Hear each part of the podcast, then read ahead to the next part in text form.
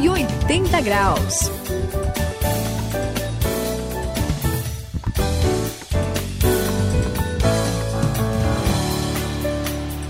Estamos juntos nessa virada, a virada que é da vida de todos nós, a virada de 180 graus. Eu conheci o Euclides, Suzy. Hum. O Euclides, ele, ele tem uma história curiosa, porque ele derrapou na curva, numa estrada escura, assim, no meio de uma serra, no meio de um monte de montanha, sabe, Saião?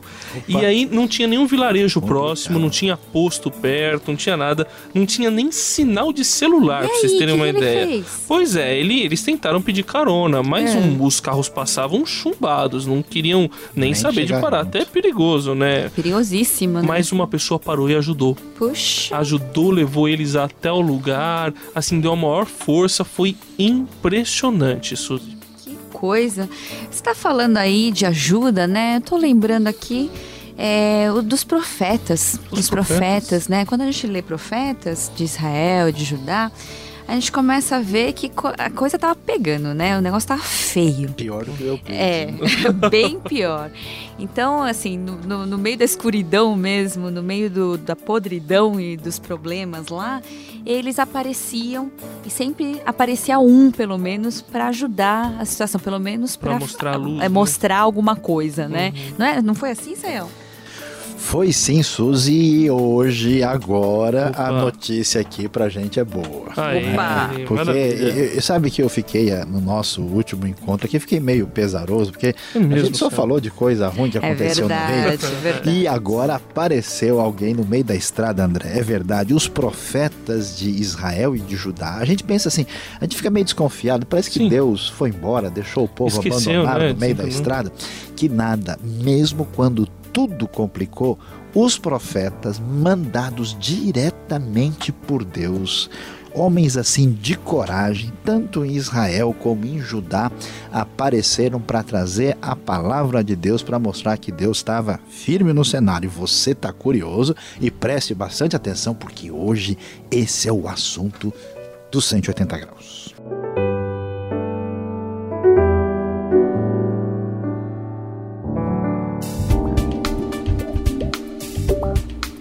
Faz a virada de 180 graus tem nova direção e nova motivação. Saiba hoje sobre os profetas contra o reino.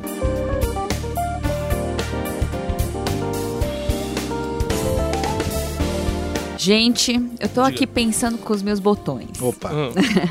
falta gente de coragem nesse mundo, Por que não você tá falta, não? Pra nós dois aí? Ah, É verdade. não, não, não, não. Não quis. melhor. Não é nenhuma indireta, é uma Ah, direta, tá. né? Tudo bem, tudo bem.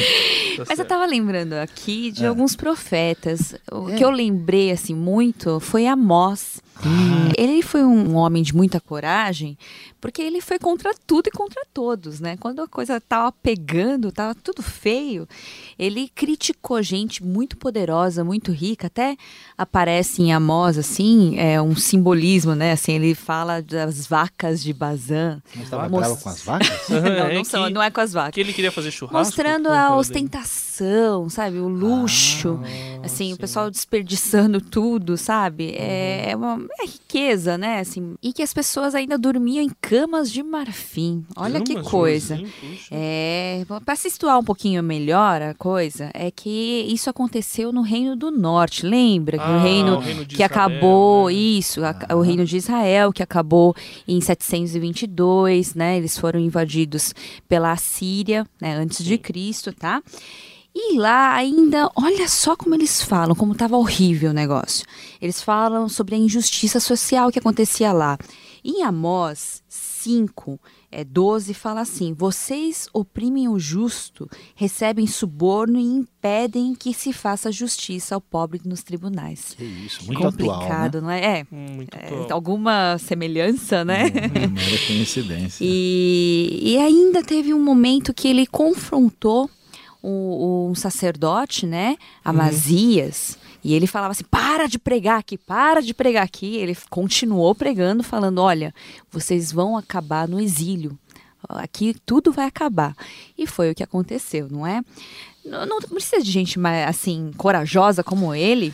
Olha, Suzy, como precisa de gente assim. Olha, às vezes eu vou dizer que eu tenho saudade de uma época que eu nunca vi. Né? Olha, a Sério, pessoa do jeito do Amós, né, e dos profetas. Aliás, Suzy, você falou com propriedade aí.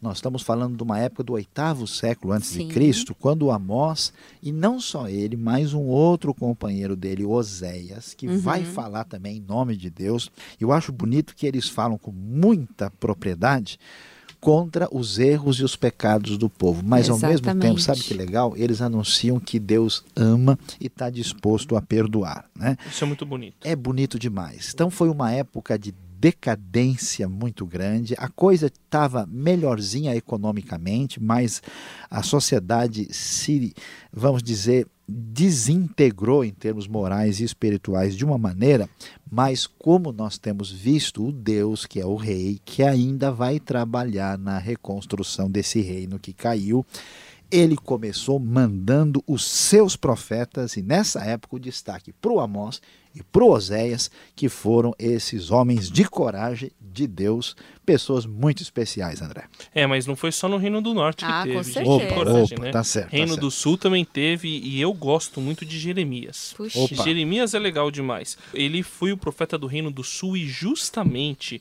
bem próximo, aliás, ele acompanhou o tal do exílio babilônico lá que os É. babilônios destruíram tudo, ele viu aquilo acontecer e não só viu, ele profetizou antes que aquilo ia acontecer por causa do pecado e da maldade do pessoal. Até essa, eu acho legal que lá no capítulo 7, Deus manda Jeremias ir para a porta do templo pregar contra a hipocrisia religiosa, E, e esse né? aí chorou muito, Esse hein? chorou. Chorão. Ele começou Chorão. falando assim, ó, se vocês quiserem viver nesse lugar, é só fazer o seguinte: não oprime os estrangeiros, trata os outros com justiça. Vocês não podem oprimir também o órfão e a viúva, não tem que derramar sangue inocente nesse lugar. Aí se vocês fizerem isso, vocês vão viver aqui. Caso contrário, esse templo aqui vai ser destruído. Puxa E, e ele foi perseguido demais. Como vocês falaram, ele chorou muito lá. Depois do capítulo 26, mostra que quase que mataram o Jeremias. E tudo que ele queria era fazer o povo voltar para Deus. Que coisa terrível essa perseguição, né, Sayão? É demais, André. E olha, aqui a gente vai ver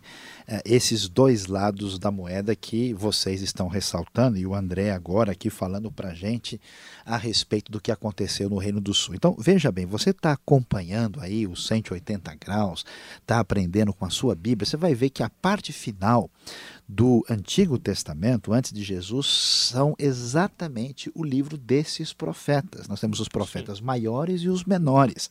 E a gente não percebe, mas existe aí uma linha do tempo. Né? Então, a a Suzy falou sobre o Reino do Norte no século VIII, e no final do século VII, começo do século VI, acontece exatamente essa ocasião, quando Jeremias vai pregar, e sabe quem mais está junto com ele nessa época? Quem que fala aí? Abacuque. Hum. Abacuque, aliás, significa abraço, um abacuque para os Opa. nossos ouvintes aí, né? Outro pra você. Pois é, o Abacuque. Sofonias, né, que também estava lá, e o Naum. Né? Ah. Estes profetas estão anunciando o juízo de Deus e a situação, pessoal, olha, foi o seguinte. Quando o pessoal melhorava um pouquinho de vida, eles confiavam neles mesmos, na Hum. sua força, no seu poder e desprezavam Deus e a sua palavra. Mas Deus não deixou de agir conforme a verdade, mandando os seus profetas para pegar firme contra a decadência e a corrupção daquela época.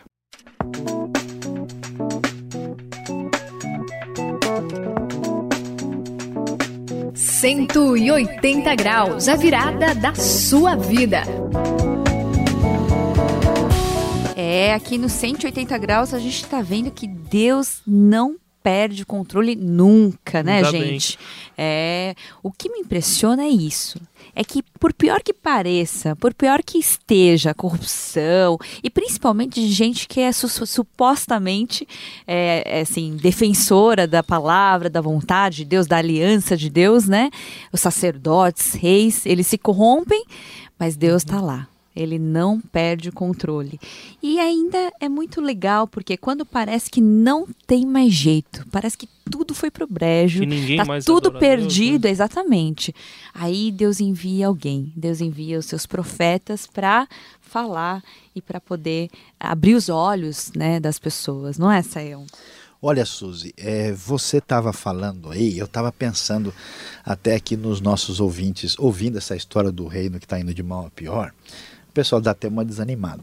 Né? É Mas a coisa interessante, é, você mencionando como é que Deus mandou os profetas, a gente vai descobrir uma grande lição aqui, André. Hum. Uma coisa muito legal, Suzy, é que a gente descobre que não depende do ser humano. É, Mesmo verdade. que o ser humano apronte e faça as coisas de maneira tudo complicado, a gente sabe que Deus ainda mantém a sua ação de poder na história. Então nós falamos de alguns profetas, mas ainda nós temos Isaías, Ezequiel, né? a gente mencionou Oséias, tem Obadias, Jonas, Miqueias, tem outros profetas além daqueles que a gente mencionou, mostrando como é que Deus estava no controle de tudo, André, essa é a grande verdade. E esses profetas tinham que ser mesmo de coragem e assim, a fidelidade deles tinha que ser algo que se destacava na vida é deles, ver, né? É Porque verdade. não adianta nada você falar e aí você não pratica aquilo que você fala. Aliás, os profetas falam muito contra isso, né? Só ler Isaías 1 lá, você vê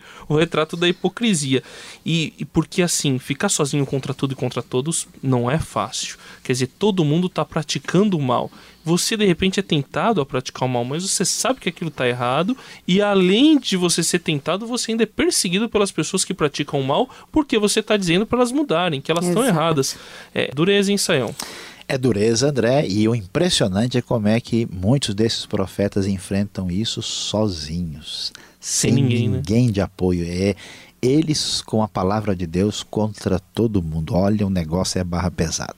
Mas isso deixa a gente muito contente, muito feliz e cheio de esperança. Porque na hora que tudo vai, como disse a Suzy, a vaca vai para o brejo, com tudo vai, vamos dizer, né, para o vinagre, a gente descobre que Deus sempre deixa as suas pessoas enviadas, aqueles que ele escolheu para trazer a sua palavra, porque, mesmo que não pareça, ele está em ação. O reino se corrompe, Deus envia a sua palavra, porque ele é o Deus dos profetas que trazem a palavra de juízo e também de esperança sobre este reino. E Israel certamente irá para o exílio, para longe da sua terra natal. Amós, capítulo 7, versículo 16, parte C. Eu sou o André me despedindo aqui no 180 graus e a palavra final é: não perca a esperança. As frustrações, decepções, às vezes podem vir, mas não perca a esperança. Deus existe, Deus está aí, Ele enviou Jesus e Ele levanta pessoas que sejam luz nessa terra. Seja luz você também, assim como foram os profetas. Que é Suzy nos 180 graus. Foi um prazer estar com você e lembre-se quando você estiver na pior situação, que Deus ele está no controle, sempre em ação. Este foi o 180 graus de hoje. Aqui quem se despede é Luiz Saião. Como você viu, vendo a história de Israel e de Judá, vimos como a coisa vacilou e nós tememos pelo andar da carruagem. Mas tudo está tranquilo, porque Deus enviou os profetas com a sua mensagem.